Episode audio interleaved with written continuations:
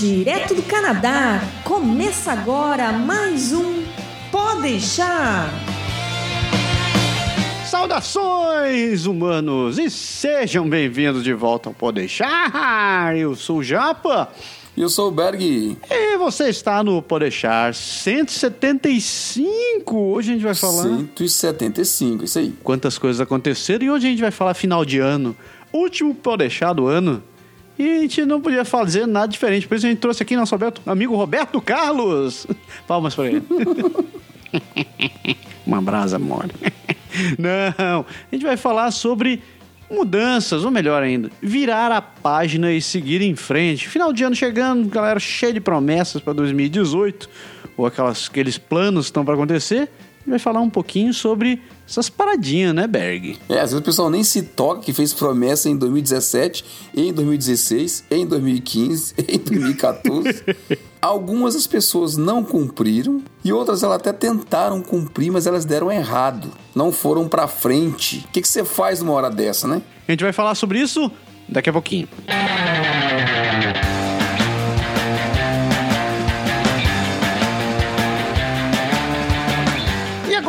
agora a hora do jabá. Tem que fazer a propaganda, né? Propaganda que paga as contas daqui. Exato.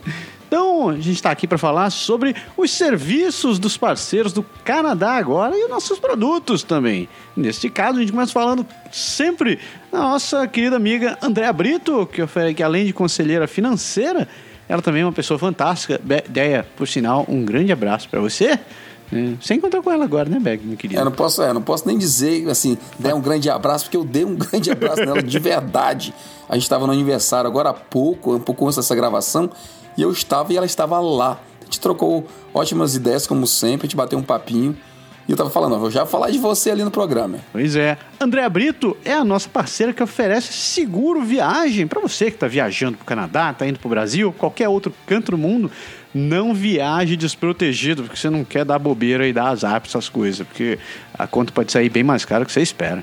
Tá louco. Exato. Nunca pense que você não vai precisar de um médico, você nunca sabe. Em sequência, a gente tem que falar da nossa amiga Soraya Quirino, da Ative Exams. A Ative Exams que prepara você para fazer exame de certificação em proficiência em inglês. Exames como o TOEFL e o IELTS. Eu nunca mais esqueci de falar essas coisas, né? Desde que eu fiz. É, lembra que a gente... É, por sinal, a gente gravou né, uns programas aí, uns vídeos com a Soraya. A gente vai lançar em breve isso aí. Ela explica bastante coisa, responde algumas perguntas interessantíssimas mas uma das coisas foi essa, né? Como pronunciar direito. Esse maldito IELTS, né?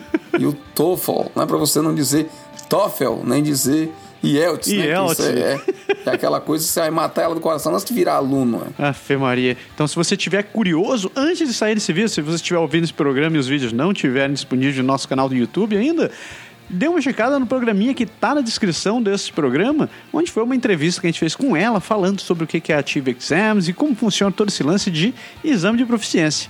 Caroline Morin, consultora em imigração, além de poliglota, além de uma pessoa fantástica, ela também é consultora em imigração, reconhecida tanto pelo governo do Canadá quanto pelo governo do Quebec. Pessoa fantástica, né, Berg?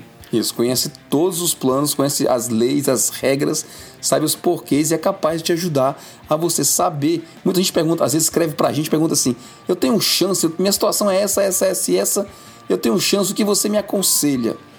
Hoje a gente aconselha mesmo você procurar a Carro, porque é ela que é realmente habilitada de forma correta a lhe dizer que sim, ou que não, ou que talvez, ou como porque na verdade, se você tentar escutar o que está na internet, o que o povo dá de, entre aspas, achismo, você não tem a certeza. Porque aconteceu com seu amigo, com seu vizinho, não necessariamente acontece com você. Então fale com quem pode lhe dizer legalmente e certamente qual é a verdade dos fatos, e aí você vai ter a sua pista do seu plano de migração. Exato. E para fechar nossa sequência de jabás, tem o nosso querido Aprender Francês Agora. Isso, o último curso foi agora no final de dezembro, última aula desse curso. A gente fez uma aula extra muito massa, onde a gente colocou a galera para falar com a gente ao vivo durante a aula. A aula em si era ao vivo, mas geralmente o pessoal ficava mais escutando a gente do que falando.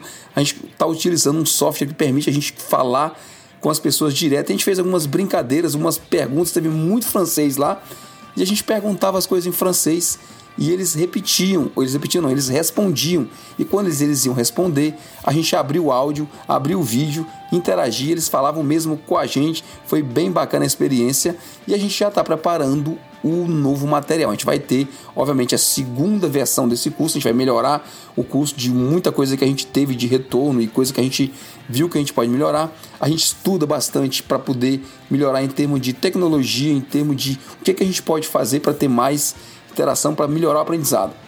E o curso deve sair lá para meados do mês de março. Então, se inscreve na nossa lista contato arroba para você ficar por dentro do que a gente vai lançar quando e como e como você faz para fazer parte. E também não deixe de se inscrever no canal do YouTube do, do Aprender Francês Agora e eu seguir também o Instagram e o Facebook também do Aprender Francês Agora. Exatamente, tem material grátis, gratuitíssimo lá todo o dia, todos os dias, na verdade. Dicas fantásticas que vão ajudar você a fazer o boom naquele seu francês, aquelas dicas que valem ouro, aquelas dicas realmente matadoras. Se você quiser conhecer todos os serviços e muito, muito mais, acesse agora canadagora.com/serviços e conheça esses serviços e muitos outros mais.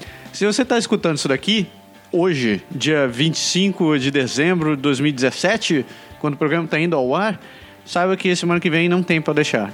E nem na outra. É, pois é. A gente vai deixar vocês órfãos por duas semanas. Mas por uma boa razão. A gente, na verdade, tem que respirar um pouco, porque ninguém é de ferro. de Essa é uma ótima razão. Essa é uma ótima razão. Mas tem outra. A gente vai preparar o ano de 2018. A gente tem que sentar, a gente tem que discutir, a gente tem que fazer reuniões, a gente tem que planejar, colocar pauta, ver que a gente vai pedir, o que a gente vai anunciar, o que a gente vai fazer com vocês, ouvintes, ouvintes queridos. Então, tudo isso a gente precisa de tempo também, né? Pra gente fazer, a gente vai, entre outras coisas, roubar um pouco do tempo do podcast pra gente poder fazer isso. E a gente, mas a gente volta, a gente volta na metade do mês de janeiro. Isso aí, dia 15 de janeiro já tem programa novo, de novo. Eu não sei como a gente vai fazer isso daqui, então espero que os clones tenham maturados até lá. Mas se não der certo, a gente vai ter que gravar nós mesmos. Né? Não dá. Esses malditos clones. Eles deviam funcionar melhor, igual formiga. Não se reproduzir mais rápido. Seria ótimo. Mas não deixe de escutar. Siga, continue seguindo, seguindo a gente no Facebook, tanto na nossa página quanto no nosso grupo, o Meu Canadá é Agora, onde a gente está sempre querendo, tá, tá buscando, fomentando discussões ali para que a gente ajude a, a, a, gente consiga trocar algumas informações legais e conseguir ter discussões proveitosas. As que rolaram até agora foram muito boas, por sinal, né? Vamos pro programa, né? Vamos pro programa. Vamos lá pro último programa do ano.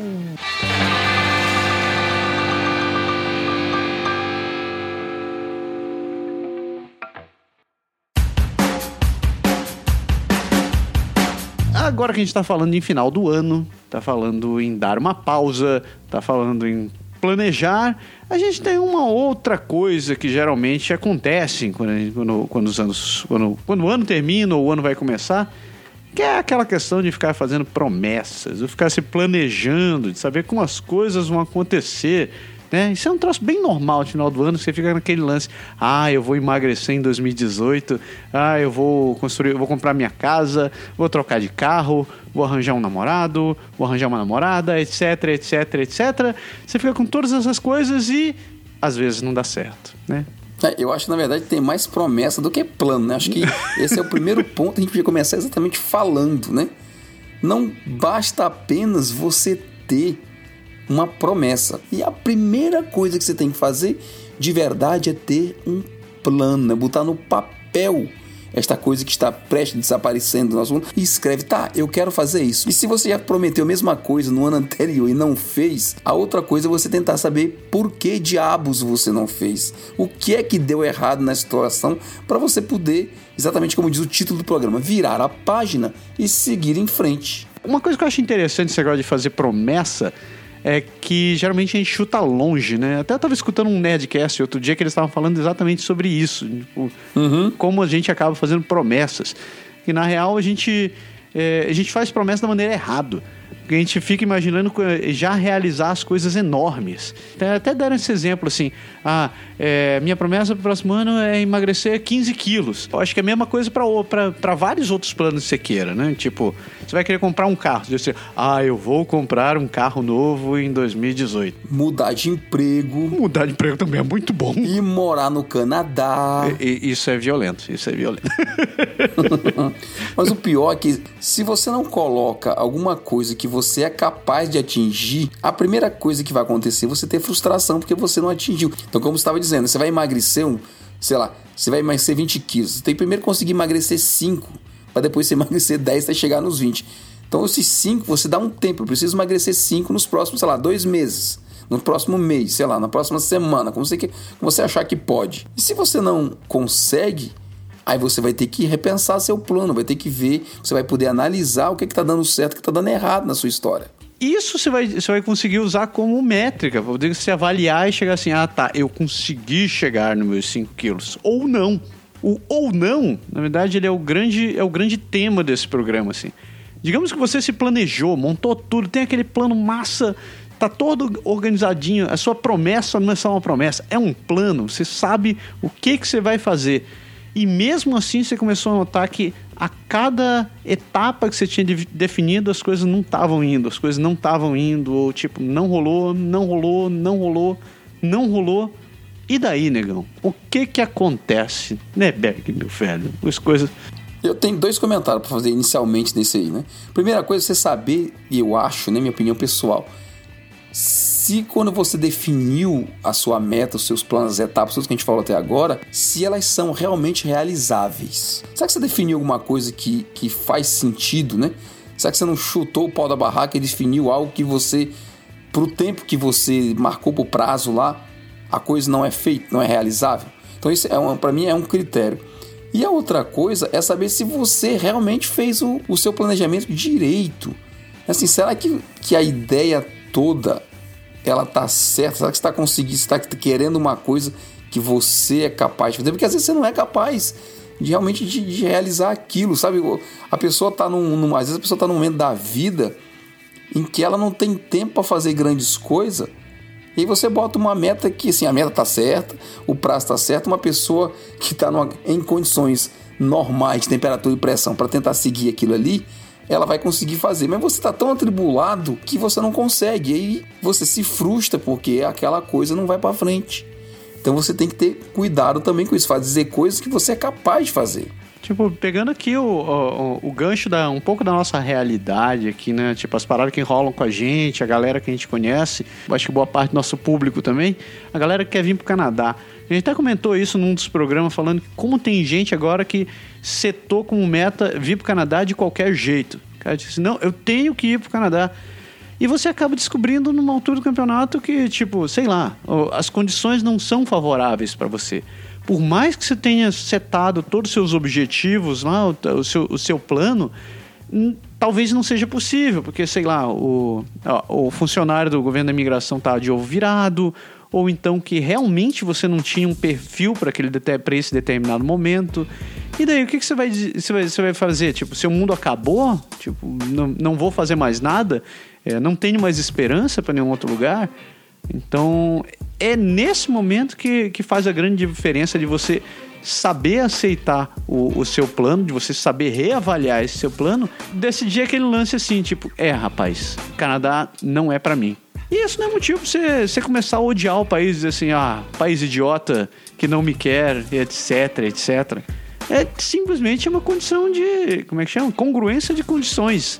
Chegou ao Mas é o que eu falei agora há pouco, você tem que analisar se você está no momento no seu momento correto para você ir para aquele objetivo, né? Será que você, por exemplo, falar do Canadá é, é, é muito clichê, vai gerar polêmica de novo nesse programa, né? Eu tô pouco me lixando.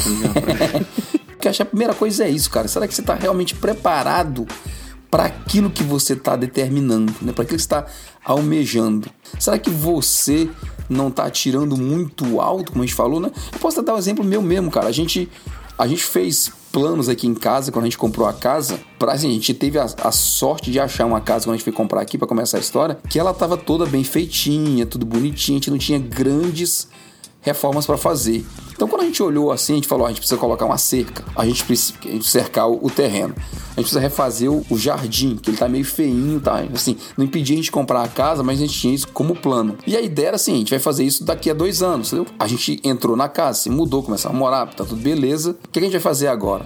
Aí tá, vamos pintar a casa. E aí, por coincidência, aparece alguém. Ah, a gente oferece. A gente oferece. Ofre, não, estou falando francês. A gente oferece o serviço de pintura de casa, custa tanto, só faz um orçamento, você olha.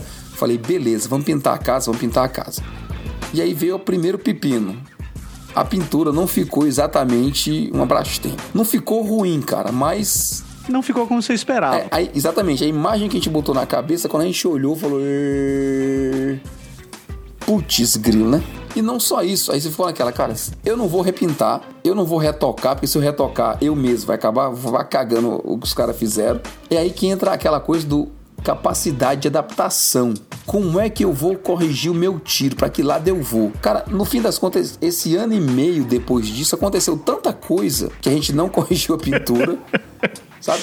A gente decidiu reformar o subsolo, porque tinha mais problema no fim das contas, que era mais urgente a gente refazer.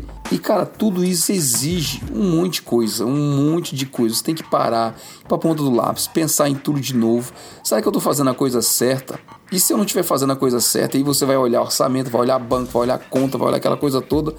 Falei, tá, vamos fazer. Vamos fazer como? Mesma coisa, vai ter que achar estratégia. Vamos procurar a maneira certa de fazer. Onde a gente vai pagar menos juros? Qual o menor impacto financeiro? A gente fez, usou aquela outra coisa que eu falo muito, a história do, do feito é melhor que perfeito, entendeu? O plano, ele foi pra cucuia total, assim, sabe? Nada funcionou do jeito que era para ter funcionado. É, e não adianta ficar chorando em cima das pitangas, em cima daquilo ali, né? Não, não adianta. Assim, tava feito, eu não podia mais mudar. Eu não ia passar e gastar minha saliva brigando com os caras porque eu briguei a primeira vez, eles tentaram corrigir, melhorar a pintura, ficou realmente melhor. Não deu aquele gosto, falei, cara, acertei tudo realmente. E aí você tem que dizer, ah, tá, como é que eu vou fazer? Eu vou mudar meu espírito aqui, eu vou aceitar que essa coisa tá mais ou menos tranquila que esse é um ponto solucionado por enquanto. E eu volto a pensar nele, bicho, sei lá, daqui a dois anos, três anos, cinco anos mais pra frente, eu tenho outras coisas para tomar de conta. Você não, você não vai ficar batendo em cima da mesma tecla quando você sabe que não tem solução.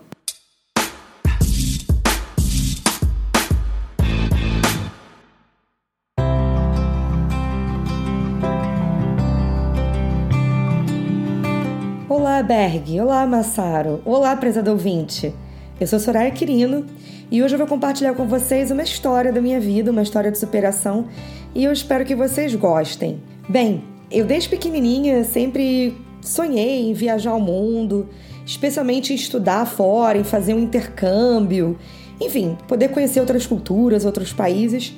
Mas eu venho de uma família muito humilde, então cheguei a acreditar muitas vezes que não iria jamais conseguir realizar esse sonho que eu tinha. E, e foi então que um, em uma conversa com a minha professora de inglês, que havia feito um programa de intercâmbio nos Estados Unidos chamado Work and Travel, é um programa de intercâmbio muito famoso, no qual universitários de todo mundo vão para os Estados Unidos, né, com um trabalho já com um emprego fixo, e eles podem ficar lá durante acho que o um mínimo de dois meses e o máximo de um ano eles vão trabalhar e ser remunerados para isso, e com isso vão ter oportunidade de melhorar o, inglês. Após essa conversa com a minha professora, ela me contou que com o dinheiro que ela recebia lá do trabalho dela, ela conseguia se sustentar, conseguiu pagar intercâmbio, porque parece que ela havia, enfim, pegado dinheiro emprestado com alguém da família, e que correu tudo bem. Então isso me animou um pouco, porque a única forma é, de viajar naquela época seria mesmo se eu pudesse pagar pela minha própria viagem, já que a minha família não teria oportunidade de fazer isso por mim. Eu comecei a pesquisar sobre esse tipo de intercâmbio, falei com a minha avó, Perguntei se ela poderia me ajudar e durante dois anos a gente juntou dinheiro para que eu pudesse pagar a minha passagem, pagar os gastos iniciais, né, com esse intercâmbio. Só que com isso, o dólar foi subindo bastante, chegou acho que a 3 reais e cinco centavos. Então, assim, o dinheiro que a gente havia juntado antes, que a gente achava que ia dar para pagar o intercâmbio, acabou não dando. acabou ficando um pouco apertado. Então, além do dinheiro que a gente havia separado para pagar esses gastos iniciais, a gente também é, tinha separado um, um dinheiro que eu precisaria levar para me sustentar lá nas primeiras semanas ou no primeiro mês. E eu acabei mentindo para minha, pra minha avó, falando que o dinheiro que a gente tinha dava, né, daria para poder pagar o meu intercâmbio. E eu mexi nesse dinheiro que eu havia guardado para poder me sustentar lá. Enfim, no dia que eu cheguei nos Estados Unidos, eu tinha apenas 7 dólares no bolso. Isso mesmo, não estou mentindo, é a mais pura verdade. Quando eu pisei no aeroporto de Miami, eu tinha apenas 7 dólares no bolso e esse dinheiro acabou ficando no próprio aeroporto porque eu saí do avião morrendo de fome e acabei comprando uma besteira, né, uma Coca-Cola, um chocolate, uma batatinha, enfim. E o meu dinheiro acabou, acabei ficando só com o cartão de crédito que eu havia levado. Eu precisei chegar no hotel, que eu, que eu ia trabalhar, né? E explicar que eu não, não, estava levando muito dinheiro, se tinha como eles me darem um adiantamento. E infelizmente eu não consegui. é, então eu tive que passar esses primeiros 15 dias, né? Porque lá nos Estados Unidos geralmente as pessoas recebem de 15 em 15 mas esses primeiros 15 dias eu vivi à base de realmente água e miojo e purê desidratado. No final desses 15 dias que eu recebi o meu primeiro pagamento, eu pude sair para comer uma coisa melhor. Eu acabei trabalhando bastante, arrumei um segundo emprego nos Estados Unidos e fiquei lá por quase um ano e consegui é, não só fazer uma viagem, um intercâmbio maravilhoso, eu aproveitei bastante, é, conheci pessoas do mundo todo e pude ir a outras cidades, né? Eu trabalhei primeiro na cidade de Cleveland, depois eu acabei me mudando para Minneapolis e no final eu passei uma temporada em Nova York, então assim foi incrível. Acabei voltando para o Brasil ainda com um bom dinheiro é, no bolso, consegui guardar dinheiro do meu intercâmbio, então eu paguei de volta a minha avó o que ela o investimento inicial que ela havia feito, né, com todo o sacrifício, ainda consegui ficar com dinheiro é, é, para gastar, para comprar as minhas coisas por um bom tempo. Esse intercâmbio foi muito importante para mim, porque foi lá que eu consegui melhorar o meu inglês, que e a partir daí eu comecei a dar aula, me senti segura, me senti confiante para poder dar aulas de inglês. Então, talvez se eu não tivesse feito esse intercâmbio, a minha vida hoje seria completamente diferente do que é. É isso. Eu espero que vocês tenham gostado da minha história e que eu possa inspirar vocês de alguma maneira.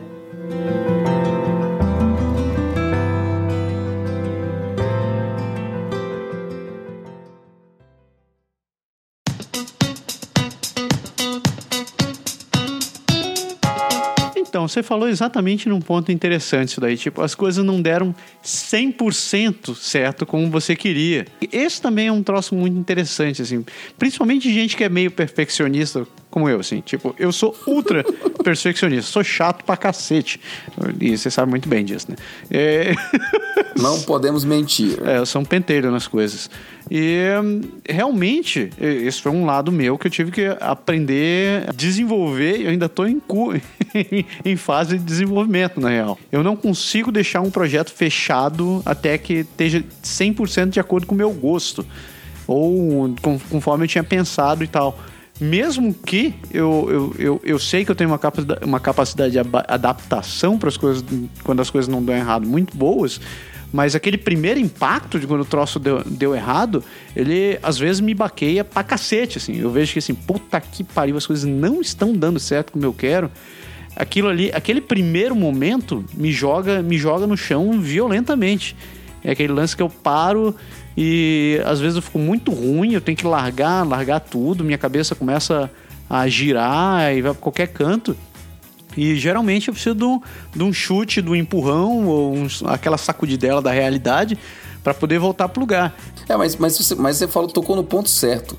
Não, você não está errado em querer que a coisa seja, entre aspas, perfeita ou a melhor possível. Eu acho, aliás, que isso é uma questão de qualidade, uma questão que todo mundo deveria primar de base. O que você não pode é só conseguir terminar ou liberar aquela coisa da sua cabeça quando ela realmente está perfeita. Você tem que ser assim, você tem que ser capaz de fazer aquela aquele incremental, sabe assim? Você faz um pouco, eu posso melhorar aquele negócio, depois eu posso melhorar de novo, e aí na terceira vez você atingiu o top. Mas se você for esperar atingir o top da primeira, às vezes isso vai te consumir tanto que você ou para de olhar pro resto, deixa de fazer outras coisas, ou você acaba como você mesmo falou, você fica puto se frustrando, é difícil você conseguir acertar as coisas de primeira. Ah, com certeza, cara. Quer ver um lance? Tipo, a minha primeira escolha de vestibular era medicina. Eu queria porque queria ser médico. Isso, Sério? Eu, é, por incrível que pareça, eu Essa não sabia. não sabia. era pra ter sido médico. E, cara, estudei, tentei vestibular por dois anos e não passei em medicina. Acabei, acabei. Olha só como a vida acabou de me levando para caminhos totalmente diferentes, né? Eu acho que muita, muita gente, principalmente quem, quem entra novo em faculdade, tipo com 18, 17, 16 anos em faculdade, acaba sofrendo de algo parecido. Você, você idealiza muito uma determinada profissão e acaba querendo fazer aquele negócio. Quem acaba tendo sorte, entre aspas, né, de passar no vestibular, você acaba seguindo aquele curso e das, das três, uma, né? ou você se sente extremamente realizado por estar tá fazendo aquele fei ah, aquilo que você fez, você tá naquele nível chuchu, tipo assim, ah tá, tô aqui, dane-se, eu tô cumprindo a tabela. Ou então é extremamente frustrado. Você assim, porra, eu fiz esse negócio, gastei 5, 4, 5, 8, 10 anos da minha vida fazendo um troço que eu não curto. Do outro lado também tem aquela galera que tentou passar, que idealizou aquele lance e que não passou. Tipo, porra, ficou assim, tipo eu. Eu não passei o primeiro ano, eu fiquei bem, bem para baixo, assim, porra, eu, eu era, sempre fui um aluno CDF pra cacete. E por uma questão de orgulho, acho que na época, eu não fiz, vestib... não fiz cursinho, resolvi estudar por conta, não passei na, na, na, opção que eu tinha. Isso me deixou meio frustrado com, com, toda a situação. Depois daquilo ali, Berg, eu fiz parapsicologia. Você sabia que eu fiz três anos? Eu fiz três Sério? anos de parapsicologia. Mais surpreendente ainda que medicina. e, depois, e depois da parapsicologia eu fui fazer informática, né? Mas deixamos isso de lado. Foi onde talvez você acabou se achando, né? Será? E te levou o que você é hoje. Às vezes eu me pergunto se eu realmente me achei, mas eu... digamos que eu funciono, né? Eu consegui virar a minha página desse lance de fazer, de fazer medicina. É, mas, mas aí você entra em, em outros aspectos, né? Porque às vezes, por exemplo, você falou de vestibular. Pô, tem muita gente, eu vi lá no Brasil, principalmente, muita gente que faz uma faculdade simplesmente porque é o emprego da moda que está dando ou mais concurso, ou mais emprego, ou mais salário. É verdade. Sem se importar muito com o que você quer realmente. E outra coisa, quando você, quando a coisa não deu certo, né, quando você, você falou, ah, eu tentei, não passei, é muito importante que o pessoal tenha consciência que você não pode se eximir da culpa, tá entendendo? Eu acho que você tem que primeiramente buscar a origem do problema com a, a consciência de que a origem do problema pode talvez ser você. Pode crer. Tipo, esse lance do vestibular eu tenho total ciência de que a culpa foi minha, que eu, eu deveria ter investido num cursinho, né?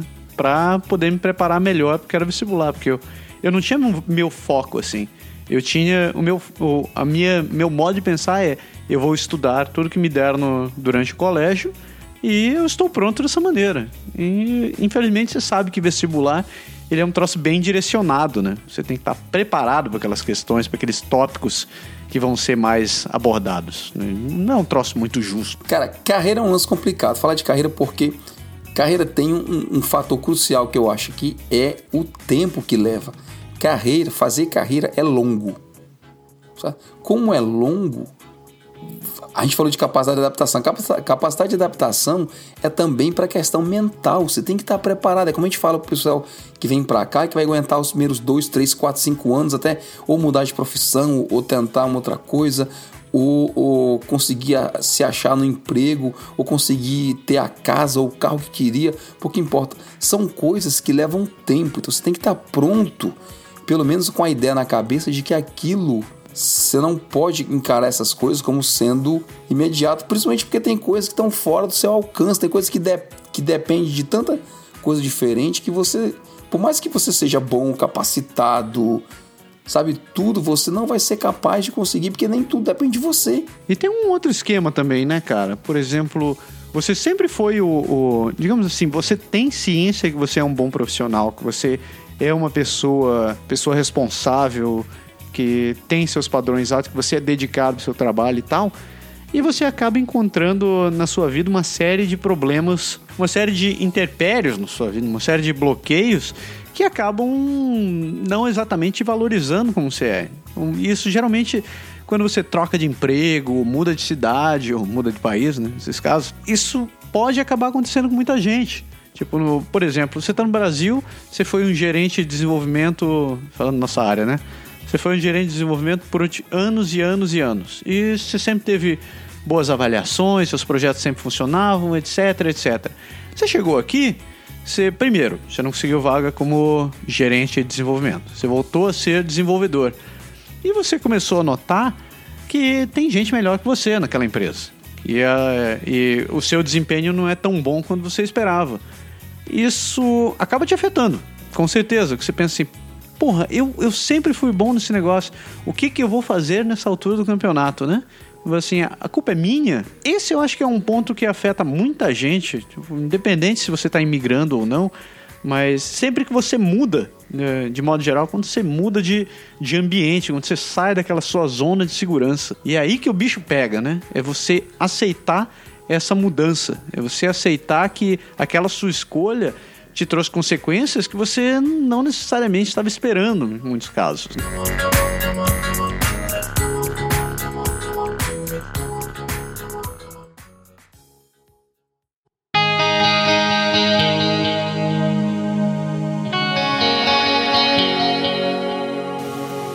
Ei, pessoal! Eu sou a Lu Azevedo, ilustradora infantil, e tenho um canal no YouTube com meu nome.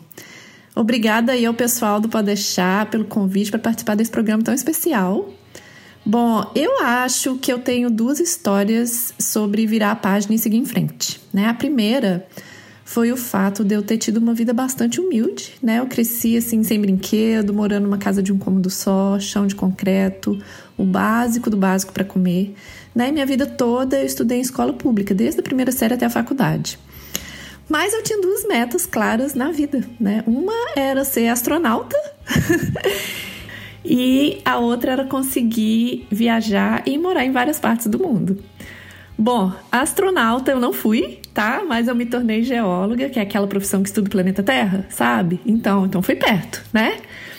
E hoje eu moro no Canadá, depois de ter morado em vários países e já ter viajado bastante, né? Mas para conseguir isso não foi fácil. Bom, eu comecei a trabalhar com 9 anos de idade para ajudar minha mãe. E uma coisa que foi assim essencial é que eu fui muito dedicada aos estudos. Nunca tomei nenhuma recuperação e durante toda a minha vida escolar eu trabalhei e estudei, inclusive na faculdade, mesmo com o curso de geologia sendo diurno. Então foram cinco anos de muito aperto, comendo pouco, usando as mesmas roupas, pegando dois ônibus para ir, dois para voltar e estudando só com livros da biblioteca, né? Mas me formei.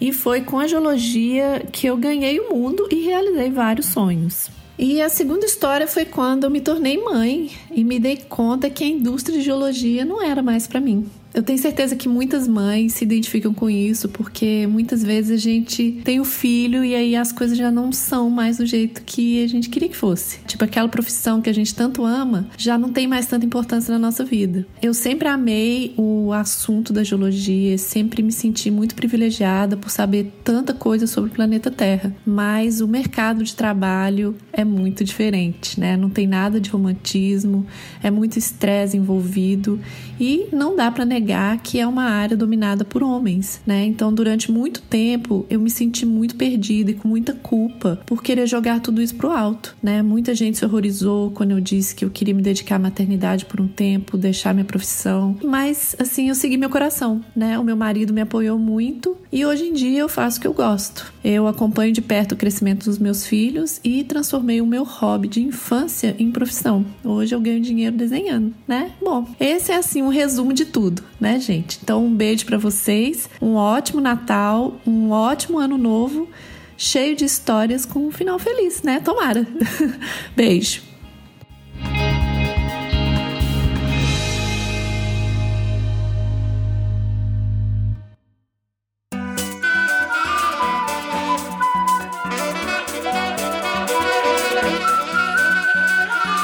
E às vezes você chega à consciência que o problema não é você, Você consegue, você consegue dar uma linha e consegue dar um caminho. E às vezes o problema é você. Você tem que dar um outro caminho. Eu posso te dar um exemplo pessoal que também aconteceu comigo. Às vezes quando a gente chega aqui, a gente dá para trás, anda para trás, não é nem dá para trás, anda para trás um pouquinho para depois seguir o curso normal. Então aconteceu comigo também. Eu já contei isso em outros podcasts aqui. Eu cheguei e tive que trabalhar. Né, eu, era, eu cheguei a ser chefe de equipe de desenvolvimento no Brasil. Então eu já coordenava equipes e tal, era responsável de sistemas e tudo. E aqui eu tive que voltar a programar. Né? Não desmerecendo nada a profissão de, de, de programador, mas assim, eu queria, né, na nossa sequência da nossa carreira normal em informática, você é desenvolvedor, programador, depois passa a ser analista ou arquiteto de sistema. Depois, se você quiser ir para outra coisa, você vai para a gerência de projetos, senão você fica na área de arquitetura, de sistema, engenharia de software, essas coisas. E eu já tinha passado dessa fase, eu tive que voltar a programar. Não passei muito tempo, porque aí você começa a trabalhar naquilo, as pessoas veem que você tem mais bagagem de outras coisas, que você pode ser melhor aproveitado em outras coisas, e os caras me subiram. E aí, quando eu cheguei a ser analista aqui, eu sabia que eu poderia ter, ter voltado a ser coordenador chefe de equipe assim, instantaneamente. Eu estava no meu, no meu habitar, vamos dizer assim, já no meu mundo. Eu cheguei pro meu, pro meu coordenador na época e falei: a gente nem é coordenador, a gente tinha uma espécie de mentor aqui, sabe? Alguém que te ajudava crescimento de carreira, essas coisas todas. Eu fui conversar com o cara. Eu falei: Ó, oh, bicho, eu queria ser chefe de equipe de novo, gerente de projeto. Eu era isso no Brasil, eu gostaria de voltar a fazer isso. O cara falou: Ah, tá, beleza, eu vou olhar isso como é que tá na empresa, eu te dou um retorno, beleza. Passou seis meses, eu tive meu outro encontro semestral com o meu, meu coordenador, meu mentor. E eu perguntei: aí, tu viu alguma coisa? Ele, ah, é, eu vi, mas agora tá meio fechada a empresa, talvez no ano que vem, vou esperar mais um pouco. Falei, tá bom. Mais seis meses passaram, nada, né? E aí você começa a coçar a cabeça, né? Na verdade, eu não estava entendendo na época que eu estava, entre aspas, tão bem como analista na minha profissão, que os caras estavam fazendo tanta grana comigo daquele jeito, eles não queriam me tirar dali. Entendeu? Eles não queriam me subir porque eles iam perder um bom profissional naquela área. Mas daí como tu estava te sentindo em respeito disso? Pois é, porque eram duas coisas, né? Aí, nesse caso, eu, eu associava o financeiro um pouco com a parte de realização pessoal mesmo, que eu queria para mim, né? Meu plano de carreira. Até porque eu já fazia isso no Brasil antes. Não, eu queria pelo menos atingir o que eu já tinha e o que eu achava que assim, o que eu gost... até que o que eu gostava mesmo mais de fazer. E é aí que entra a história da frustração, né? Eu ficava, puta que pariu, eu vou ter que ficar. Porque a gente fala, pô, seis. Eu falava assim, passaram seis meses, depois passaram mais seis meses. Cara, um ano você esperando a resposta, bicho, é longo pra caramba. Você tem que estar tá bom de cabeça. É muito tempo, são 52 semanas. Você... É o que, gente, era o que a gente tava falando, entendeu? Aí você vai botar reunião pro cara, você foi pra ter segunda. Cara, acho que eu fiz uns dois anos de reunião com ele, cara. Eu passei cinco anos nessa empresa. Eu fiz uns dois anos de reunião com ele, aí eu comecei a pensar assim, rapaz. Acho que aqui não vai rolar, né? Aqui não vai rolar porque o problema não sou eu. Entendeu? Na primeira vez ele até falou assim: ah, você precisa aprender mais francês. Eu falei, tá, beleza, vou melhorar o francês. Ah, você precisa aprender mais como as coisas funcionam aqui, porque a cultura é diferente. Eu falei, tá, entendi. Aí eu fui atrás de, de ver isso aí, porque até aí eu achava que o problema era eu, né? Só que aí chegou um ponto em que eu realizei que o problema não era mais eu. Eu já tinha competência, eu já tinha experiência, todo mundo gostava do meu trabalho, não faltava nada. O problema era a empresa que não queria. Porque eu estava tão bem que ela não queria me tirar dali. Daí você teve que fazer o quê? Você teve que virar a página dessa empresa? Eu tive que virar a página, exatamente. Eu falei, se eu não estou conseguindo aqui, o que é que eu preciso fazer para conseguir em outro canto? Porque é a mesma coisa, né? Eu falei, ah, beleza, então eu vou procurar lá de fora. Mas às vezes não é fácil, né, cara? Por exemplo, você estava nessa empresa, você provavelmente estava com um salário legal, você tava, já conhecia todo mundo, já sabia como as coisas funcionavam. Você, você realmente notou que tinha um aspecto desse teu plano que não estava dando certo, que era a questão da tua realização profissional. Daí tu teve que seguir, de uma certa forma, foi tu assumir que tu ia ter que deixar é, abandonar aquele ambiente, abandonar toda aquela situação para procurar uma, um outro lugar para atender aquela parte tua que não deu certo. E me aconteceu, por incrível que pareça, teve um concurso do, da prefeitura, eu fiz o concurso da prefeitura, passei, e aí cheguei pro cara e falei, ó, você falou que eu não conseguia ou que não dava certo, lá fora deu certo, eu tô indo embora. Ah, mas isso, mas aquilo lá. Tudo bem, resolveu, fui para outra, né? Saca só como, como o mundo é, é bacana. Quando eu, quando eu fiz a entrevista para entrar na outra, o cara chegou para mim e falou assim: ó, o concurso aqui são duas etapas. Você faz o primeiro concurso, aí você entra. Mas para você ficar com um funcionário público realmente permanente, você tem que fazer um segundo concurso interno. Eita cacete. Ele falou, mas não se preocupe, porque no ano que vem vai ter concurso interno. Como você tá na geração mais nova, é quase que natural que você vai passar para ser permanente daqui a um ano. Falei, beleza, os planos estão realizados, né? Cheguei em casa disse, amor, tá tudo resolvido.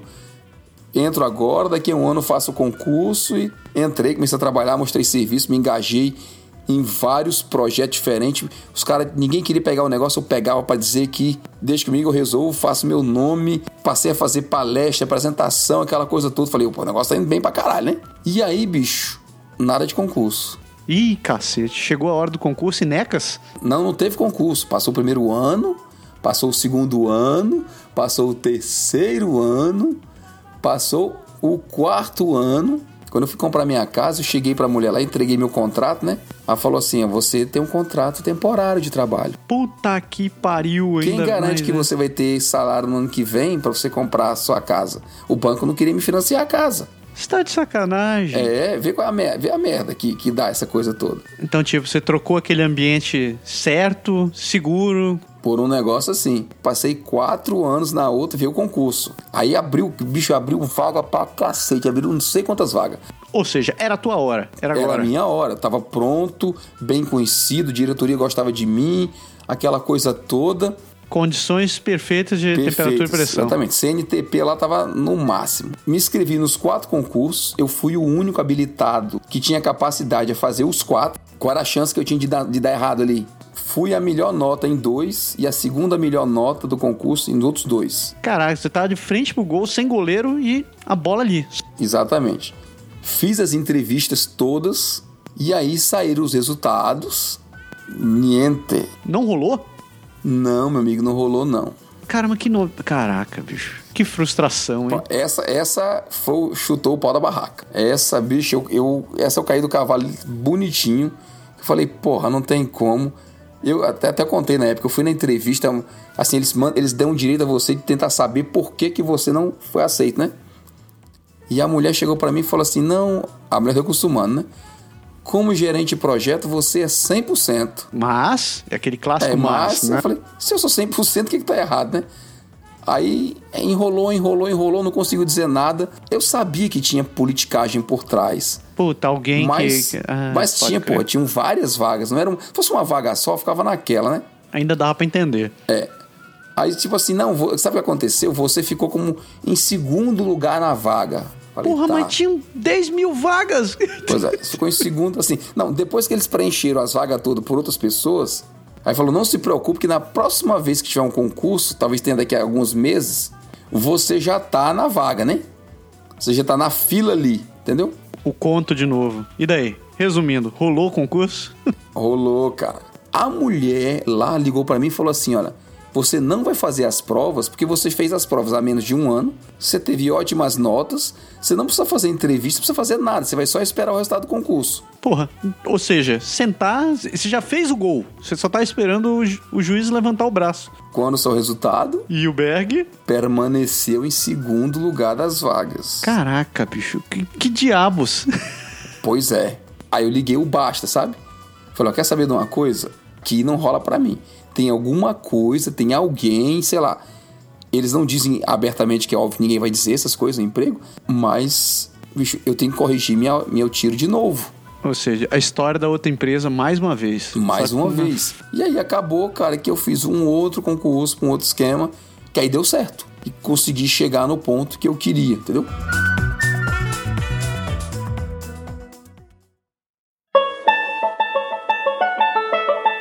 Salve ouvintes do Pode Deixar! Aqui quem tá falando é Diego Mendes, sou um amigo pessoal do seu Massaro, o seu querido host desse incrível podcast. E hoje eu quero compartilhar com vocês uma história que ela não andou nos trilhos que eu gostaria que ela andasse, mas o resultado foi bem melhor do que eu esperava. Em meados de 2012, eu comecei uma jornada para começar a melhorar minha saúde. Uma das atividades que eu, que eu queria me focar naquele momento era andar de bicicleta. Então, como meu cunhado ele já é quase um triatleta, a gente começou a fazer várias trilhas de bicicleta junto. E eu comecei a me empolgar bastante. Só que numa das trilhas que a gente foi fazer, que foi o caminho da uva em Colombo, Paraná, se eu não estiver errado, porque pode ser em São José dos Pinhais, eu tava empolgado, né? Me esforçando cada vez mais para voltar a ter um bom condicionamento com bicicleta. E numa das descidas lá da trilha, eu acabei alcançando a pequena velocidade de 50 km por hora. E pela minha falta de experiência no que no Paraná eles chamam de buraco de vaca, eu acabei. Agora eu não lembro se é buraco de vaca mesmo, você vê, mas era alguma coisa relacionada à vaca, isso eu tenho certeza. Mas era um buraco, eu acabei passando a 50 km por hora, eu me desequilibrei naquele buraco e eu acabei caindo. A sorte foi que quando eu caí, por eu já ter feito judô anteriormente, eu consegui dar aquela rolada clássica, né? E não cair de peito como eu, eu poderia ter caído e me machucado mais seriamente. Só que nessa minha rolada, a primeira parte do impacto foi o meu ombro. E para aqueles que não me conhecem, né, eu tenho o corpo e o peso de um bailarino espanhol, né, mais 100 quilos, né, uma leveza e uma pequenez incrível, né. Então eu acabei partindo a minha clavícula em três lugares. E foi um momento bem difícil, né? Porque a recuperação ia tomar 54 dias. Eu não estava com condições de trabalhar. Né? Eu trabalhava naquela época por uma consultoria de sistemas em Curitiba e eu acabei me afastando do trabalho num período de 30, 40 dias e a minha recuperação total foi mais de 54 dias que eu tive que ficar dormindo de barriga para cima, usando um colete para endireitar meu osso e por incrível que pareça foi uma situação um pouco dolorosa, eu não sabia que ia ficar tão sensível. Aquele período era um período que eu estava começando a novamente buscar né, e intensificar os cuidados da minha saúde e não estava indo conforme eu tinha tinha planejado. Agora eram mais 50 dias que eu ia ter que ficar de molho e naquela época o que eu mais queria era poder cada vez me movimentar mais, me exercitar mais. E no fim, essa situação, ela me abriu a oportunidade de eu começar a reavaliar a minha vida, a forma com que eu estava levando, até onde eu tinha chego com as minhas decisões. Então esse tempo que surgiu de uma situação que eu não gostaria que fosse daquela forma, acabou me abrindo essa oportunidade de reavaliar minha vida. Isso foi muito importante, porque eu consegui pensar muito na minha carreira e, e o quanto a minha carreira, o quanto estava levando ela, estava prejudicando a minha saúde. Então, nesse momento de introspecção, nesse momento eu comecei a refletir de que caminho eu queria tomar. E a partir desse evento onde eu comecei a reavaliar, eu tomei algumas decisões da minha carreira que acabaram influenciando tanto na minha vida que eu colho até hoje as decisões do que eu plantei lá atrás através da minha reflexão. Então, por exemplo, eu acabei saindo do, do HSBC, né, dessa consultoria que, está, que eu estava prestando serviço acabei me esforçando um pouco mais para recuperar o meu inglês e acabei também considerando uma proposta que eu recebi de uma empresa de fora e é, esses três pilares que eu falei foram fundamentais para que quando eu mudasse para o Canadá, que foi há dois anos atrás, eu tivesse mais preparado para conseguir um trabalho aqui. Então, além de eu ter refletido e ter mudado várias coisas com relação à minha carreira, o que fez com que eu reduzisse o meu estresse na carreira, eu ainda consegui me preparar para algo que eu nem sabia que estava por vir, que era essa mudança para o Canadá. Então, essa reflexão que eu fui posto por uma situação em que eu não esperava acabou sendo mais frutífera porque eu tive a paciência de olhar a situação de uma forma melhor do que ela estava sendo apresentada. Porque eu podia ter ficado chateado com a situação, porque eu não podia estar tá prosseguindo com os meus planos, mas acabou que isso foi bem melhor. Então eu quero desejar para vocês que nos momentos em que a vida lhe põe essas situações que vocês primariamente olham e não conseguem entender ou que parecem situações que só vão prejudicar, que naquele momento você tem o poder da decisão de olhar para a situação e de tirar o melhor proveito dela. Eu acho que essa mudança de percepção de vida, ela é transformadora e ela é um caminho bem melhor de se trilhar do que o próprio caminho da lamentação. Quero desejar um feliz Natal para vocês, um ótimo 2018 e sucesso. Abraço no coração.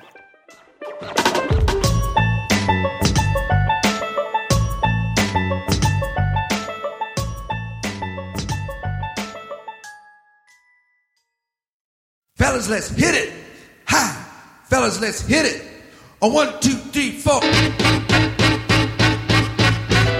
Cara, sabe que, eh, pegando um pouco dessa tua história, isso me lembra um pouco é, essa onda de empreendedores que tem no Brasil agora, né? Tem uma onda de empreendedorismo no Brasil brotando pra tudo que é lado. Não só no Brasil, mas em outros cantos, né? E a maneira que esses caras vendem parece que todo mundo é capaz, qualquer um é capaz de, de, de ser bem sucedido no negócio. É como se tivesse uma fórmula mágica que vai fazer todo mundo ser um grande empreendedor ou ser um bem sucedido fazendo qualquer coisa. Só que nem sempre rola isso daí, né, velho? Porque, por exemplo, você pode estar pensando em. Você encontrou aquele cara, contratou aquele curso e diz assim: esse cara me mostra a fórmula do sucesso, é assim que eu vou ficar rico. E tem outros, milhões de outros fatores que podem te afetar em cima disso daí. Por exemplo, o mercado pode não estar suscetível para aquela tua ideia, ou então é, a maneira como você está implementando aquele negócio talvez não possa estar dando certo, ou pior ainda, você descobre que você mesmo não, não tem um grande perfil para aquela parada. Tipo, pô, não é eu, não sou eu. Aquilo que eu imaginava que realmente fosse ser, não rolou. Na hora de realmente arregaçar as mangas e tentar fazer as coisas funcionarem, eu descobri que o troço não é muito para mim. E como eu tenho visto gente, gente que fica do outro lado também, cara, tipo, pessoal que se, que se descobre, é, como é que é aquela, aquela, aquele batalhão dos derrotados. Você pensa assim, caraca, por que toda, todo mundo dá certo e comigo esse troço não tá dando? Por que, que esse troço não- tá funcionando? E foi como tu falaste, né? Tem esse lance de você é, de você se dar conta que nem tudo funciona ao seu, ao seu, ao seu favor. Tem umas paradas que realmente não vão funcionar e você tem que descobrir o que que é e tentar se adaptar em cima desse lance daí. Eu, eu, eu não acredito que realmente tudo vai dar errado pra você. Não é igual a, a hiena lá do, do desenho. Ó vida, ó azar. É o. É. É, mas... Ó vida, ó azar. azar. Mas, tipo, é uma questão de. de é, como de postura de- em, em relação a, a encarar o problema. Vou- vou- Você fica achando, porra, tudo dá errado comigo. Por que, que tudo dá errado? Talvez o, o lance não esteja dando, dando errado. Pelo contrário, você não está aprendendo com as oportunidades daquela coisa. Né? É, o, é o grande lance de você ser capaz de aprender com as suas derrotas. Alguém falou que a derrota é o melhor professor que você pode ter na vida. Porque quem tem sucesso um atrás do outro, você nunca descobre o que, o que fazer quando as coisas dão errado. Então tudo vai sair perfeito pra você. E a hora que uma coisa dá errado, você não sabe o que fazer. É aquele lance de você andar de bicicleta e nunca ter caído, sabe? Tipo, a primeira vez que você cai, você fica assim, caraca, o que aconteceu? Por que, que aconteceu isso daqui? Por que, que deu errado? E, e, e esse é um lado que nem todo mundo está preparado, né? A gente, eu acho que na nossa cultura, principalmente aqui no Ocidente, a gente tem esse lance de que você tem sempre que ser bem sucedido, você ser tudo tem sempre, tem sempre que dar certo. Você falou de errar. Dizem as teorias do, do- do marketing, dessas coisas, do, do que o pessoal tá fazendo aí hoje em dia, em termos de, de empresariais, coisa toda, é que quanto mais rápido você erra, mais rápido você consegue corrigir, mais longe você consegue ir. E parece fazer um certo sentido, porque se você. Que é a história da perfeição que a gente estava falando agora há pouco. Se você espera demais, espera demais, espera demais, até atingir o, ideal, o que vai acontecer é que o resto do povo que não está esperando, eles vão acelerando do teu lado, né? Você não está sozinho no mundo, o mundo não está esperando por você. Então você não pode estar esperando por, por ninguém. Então esse é um ponto. O outro ponto que você comentou é a questão de você descobrir onde é que está o erro.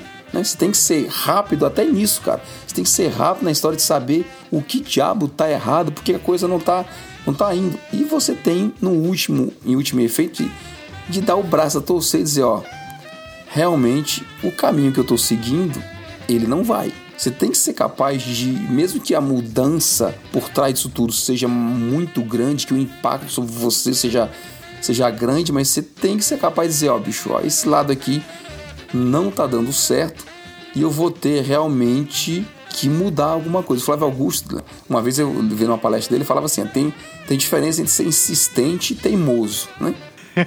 Bem né? isso. Sabe, sabe assim, insistente é aquele cara que ele, assim, ele, o negócio tá indo devagar, ele tá insistindo, mas ele tá vendo que tá tendo um progresso, e ele tá indo devagarzinho, ele tá insistindo, insistindo, porque ele acredita que a coisa vai dar certo. O teimoso é aquele cara que tá vendo que o negócio tá indo por água abaixo, falando, não, mas eu tenho que insistir, né?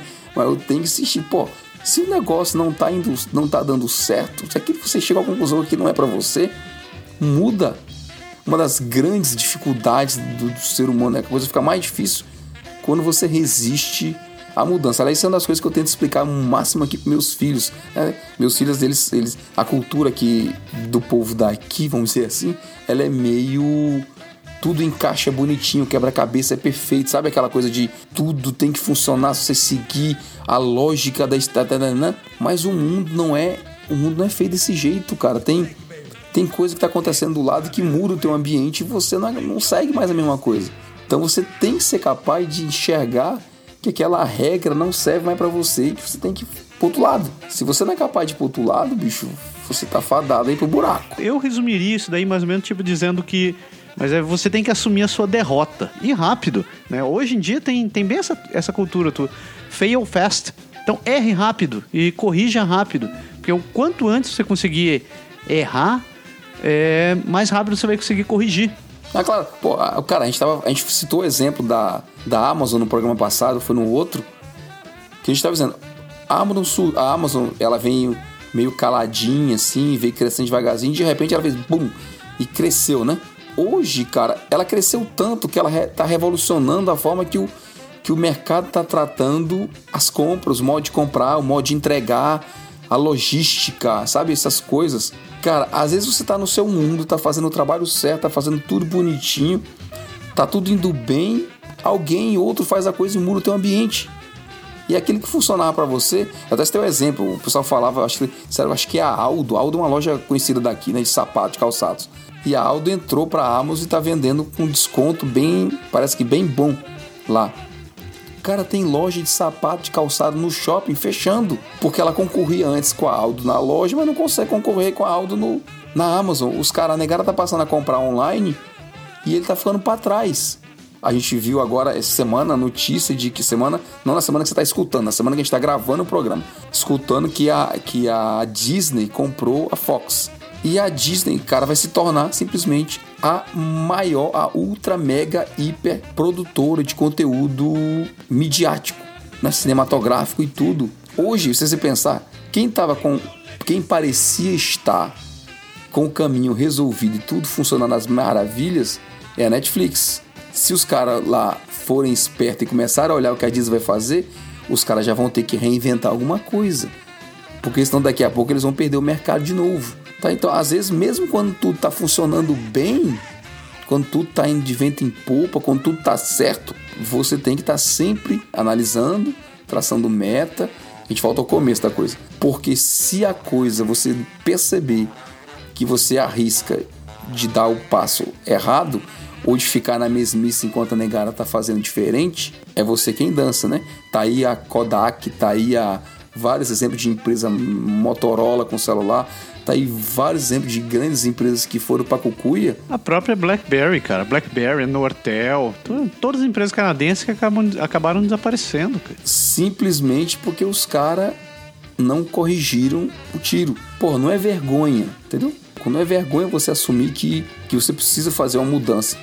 Difícil é você ter coragem para fazer, porque se você não faz, você dança. Eu, eu falo assim, ah, eu, eu, eu tento, como filosofia pessoal, me colocar sempre em modo solução e não em modo problema. Na minha humilde opinião, quando você vive em modo solução, você está sempre olhando para frente. E quando você vive em modo problema, você olha metade para frente, mas você está olhando para trás, olhando para trás, olhando para trás. E fica, ah, mas o problema, ah, mas o problema. Pô, esquece a porra do problema, descobre como é que você vai resolver ele. É como, como você falou bem lá no começo, a história da perfeição, sabe? Se você remui muito aquela coisa que tá na cabeça ali e você não avança, chega uma hora, filho, que trava. Você nunca consegue virar a página e você tá sempre naquele lugar, cara. Para praticamente tudo que a gente faz, você não tá sozinho, né? Então, se você tem concorrência, seja no lado profissional do seu vizinho de birô, do lado de negócio, uma outra empresa, tudo, né? A, pô, a gente pode dar um exemplo claro aqui. Quando a gente começou a falar a história de podcast, que é nós mesmos, a gente surgiu aqui como brincadeira, pouquíssimas pessoas falavam de Canadá, né? Hoje em dia, com internet, com blog, com tudo, Cara, tem zilhões de sites e coisas e blogs e Facebooks e gente falando todo tipo de coisa. É o melhor? Não. Mas será que atrapalha? Atrapalha. Às vezes tem gente que faz uso de estratégia que às vezes atrai mais o público. E aí o cara se enfeita mais com aquilo que está sendo mostrado em vez de buscar informação. É problema dele, é, mas é problema meu também, entendeu? Então assim, ah, eu não vou fazer a mesma coisa, tá? Não quero fazer a mesma coisa porque a gente não quer ficar fazendo qualquer tipo de coisa na internet, né? Tem gente que faz reality, tem gente que faz isso, tem gente que faz aquilo, cada um faz o que quer. Mas de certa forma você tem que estar tá olhando. Se você não está olhando o que está acontecendo, se você não está sempre analisando, se você não está sempre verificando se que você queria você está realmente conseguindo, é igual a historinha do carro lá, né? Você vai chegar na hora de comprar o carro e tem não estou preparado e dança. E eu diria mais, esse lance de errar, se você fica um pouco, se abre um pouco os olhos para sua realidade, você vê que tem muita gente de sucesso que no passado foram grandes casos de casos de derrota, foram tiveram suas grandes derrotas. Steve Jobs chegou a ser afastado da Apple, cara. Você vê, por causa das atitudes dele. O cara, o cara que criou a empresa acabou sendo mandado embora de lá. E hoje o cara, eu, eu, não, tô, não tô dizendo que ele, é, que ele é um gênio ou coisa parecida. Hoje tem muita gente vangloriando o trabalho do cara, mas ele tem na história dele vários e vários casos de derrota de, de coisas que deram errado. Eu costumo dizer que é muito. Eu, eu gosto de escutar, de ler biografias, de conhecer a história de gente que faz isso daqui mas principalmente da galera que deu errado. É nesses erros aí que a gente acaba pegando as grandes lições, assim, para poder dar a volta por cima. E cara, a, o mundo hoje, né? A gente vive a era da informação, né? Tudo quanto é técnica, tudo quanto é fórmula, tudo quanto é ideia, todo conhecimento, cara, tá por aí. Né? Às vezes você, pô, compra alguma coisa, investe, trabalha, procura vai atrás. Você não pode ficar na mesmice. Eu tenho um textinho aqui. Manda lá. Que eu queria ler um pouco. Que ele fala o seguinte, assim. Quando, quando a gente falha, a gente chega ao cúmulo de se apegar à nossa derrota. A vida é mutável. Todas as coisas são mutáveis. Todas as condições são mutáveis. Por isso, deixe ir as coisas. Todos os abusos, a raiva, a censura desde que venham e desde que se vão. Muitas pessoas se apegam ao passado ou ao futuro, ignorando o principal, que é o presente. Devemos viver o melhor agora, com plena responsabilidade. Quando o sol brilha, desfrute-o. Quando a chuva cai, desfrute-a. Todas as coisas nessa vida, deixe que venham e deixe que se vão. Do meu lado, eu meio que resumo assim o, o, que, o que eu penso desse assunto, desse lance de virar a página. Para quem tá ouvindo o programa, eu queria deixar isso daqui realmente como uma mensagem, ou, ou sei lá, um conselho. Se o conselho fosse bom, eu tava milionário, né? Mas é mais uma questão de um, um, conselho, tipo, de alguém que erra pra cacete, alguém que tem muitas falhas. Eu tô sempre em busca de tentar melhorar. E se eu quisesse, se eu pudesse deixar uma mensagem para alguém que escute esse programa, não se deixe abater. As coisas vão dar erradas. Ninguém é perfeito. As coisas é, vão dar errado. Você vai ficar frustrado. Aprenda a dar a volta por cima. E tipo, olhe pro passado só para aprender o que você fez. Não fique batendo a cabeça naquele mesmo lugar. E ande para frente, porque quem anda para trás é caranguejo. Se você acha que a coisa não está dando certo, se você ainda não está no ponto que você gostaria de estar, pode ter certeza que tem um porquê. Procure esse porquê. Descubra o que é esse porquê e vire a página. Né? Quando você descobrir o que é, faça o necessário para mudar o curso do seu barco. Às vezes a pessoa fica naquela, ah, eu não, eu, eu não, não consigo isso, não cheguei naquilo. Tem sempre um porquê, descobre o porquê. E às vezes é você, às vezes é uma, uma coisa que você precisa melhorar, às vezes é só uma atitude, às vezes é a cara que você faz, um comportamento. Isso pode ser tanta coisa, mas é importante que você tenha uma luz de saber por quê, até você ter uma ideia de como você vai resolver aquilo ali. E se for necessário você mudar realmente, mude. Se você sempre faz a mesma coisa, você sempre vai ter o mesmo resultado. Para você ter um resultado diferente, você tem que fazer algo diferente do que você faz hoje.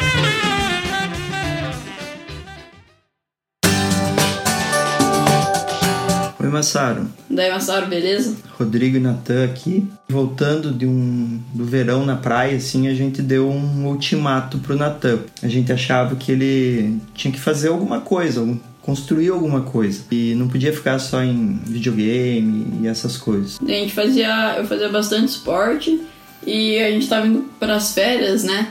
E daí vocês falaram: ah, se você não arranjar alguma coisa até o final do ano, você ia ter que começar a trabalhar. Seja no trabalho da minha mãe ou do meu pai, alguma coisa você ia ter que ajudar, né? E daí eles deram a ideia de eu criar um canal no YouTube, até pra desenvolver nas frente das câmeras e tal. O Natan é agenciado numa, numa agência de modelos e ele estava numa fase que, por causa da idade, que não é nem criança nem adolescente, pega pouco trabalho. A gente achou que um canal para ele poderia ajudar. E a gente sempre já fazia esporte direto, né?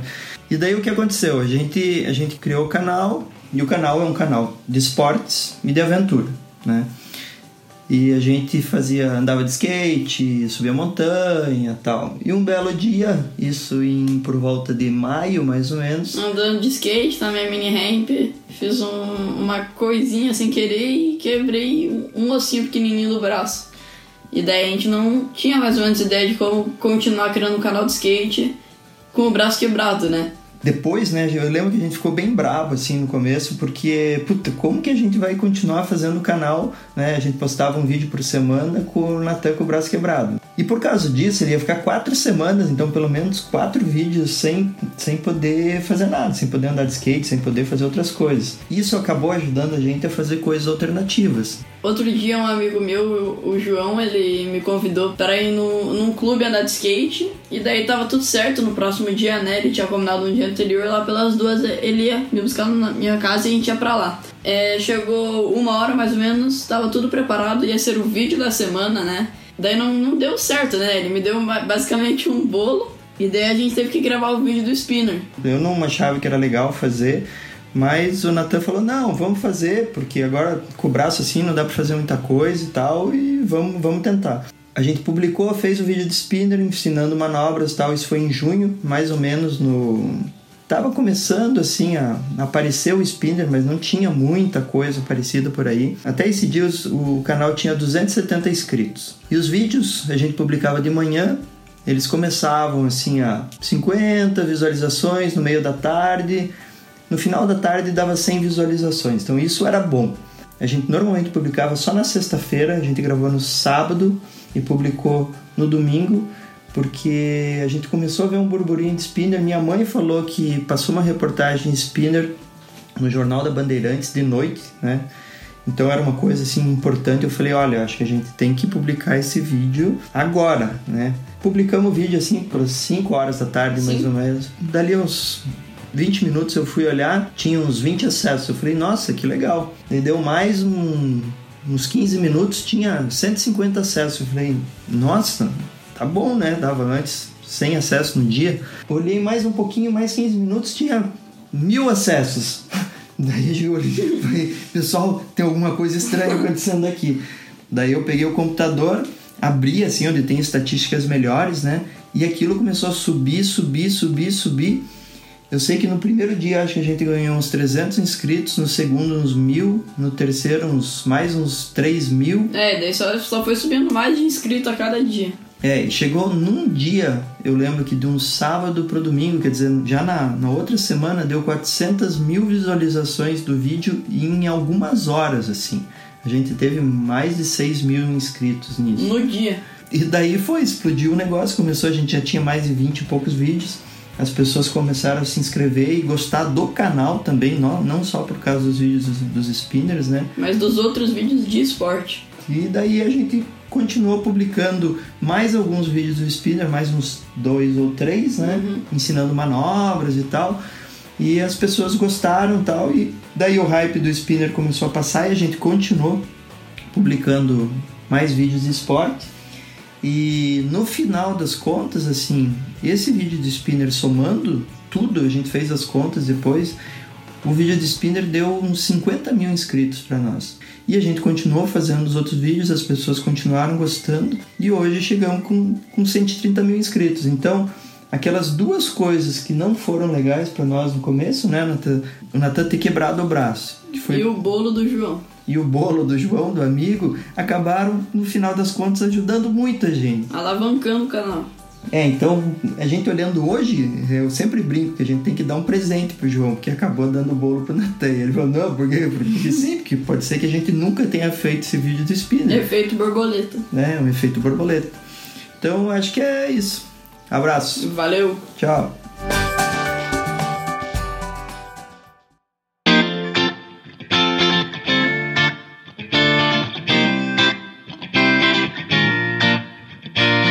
Queria aproveitar para desejar um ótimo 2018. Façam promessas que podem cumprir, tá? E cumpram-as, né?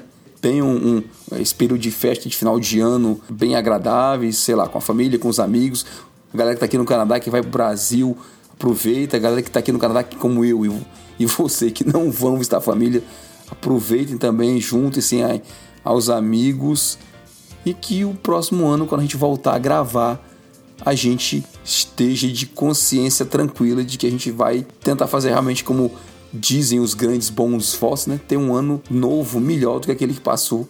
Talvez pelo menos para isso ele sirva essa mudança de ano.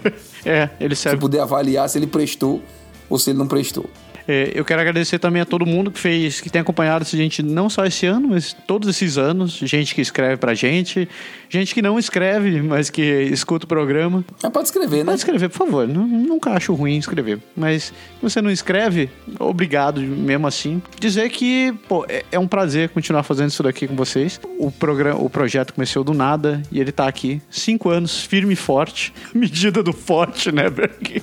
Na medida que, é, que a gente pode. Na né? medida que a gente consegue continuar fazendo um programa bacana, continuar fazendo um material legal pra vocês. Pra deixar, tipo, meu, meu último voto pra você, eu queria citar as palavras de um homem verde numa galáxia muito, muito, muito distante, Vai lá, manda bala. que ele diz que o melhor professor a derrota é. Nessas palavras, no final de ano, eu queria deixar um excelente final de ano pra todo mundo. A gente se vê ano que vem com mais um. Pode, Pode deixar. deixar. Falou, pessoas. Valeu. Tchau. Tchau.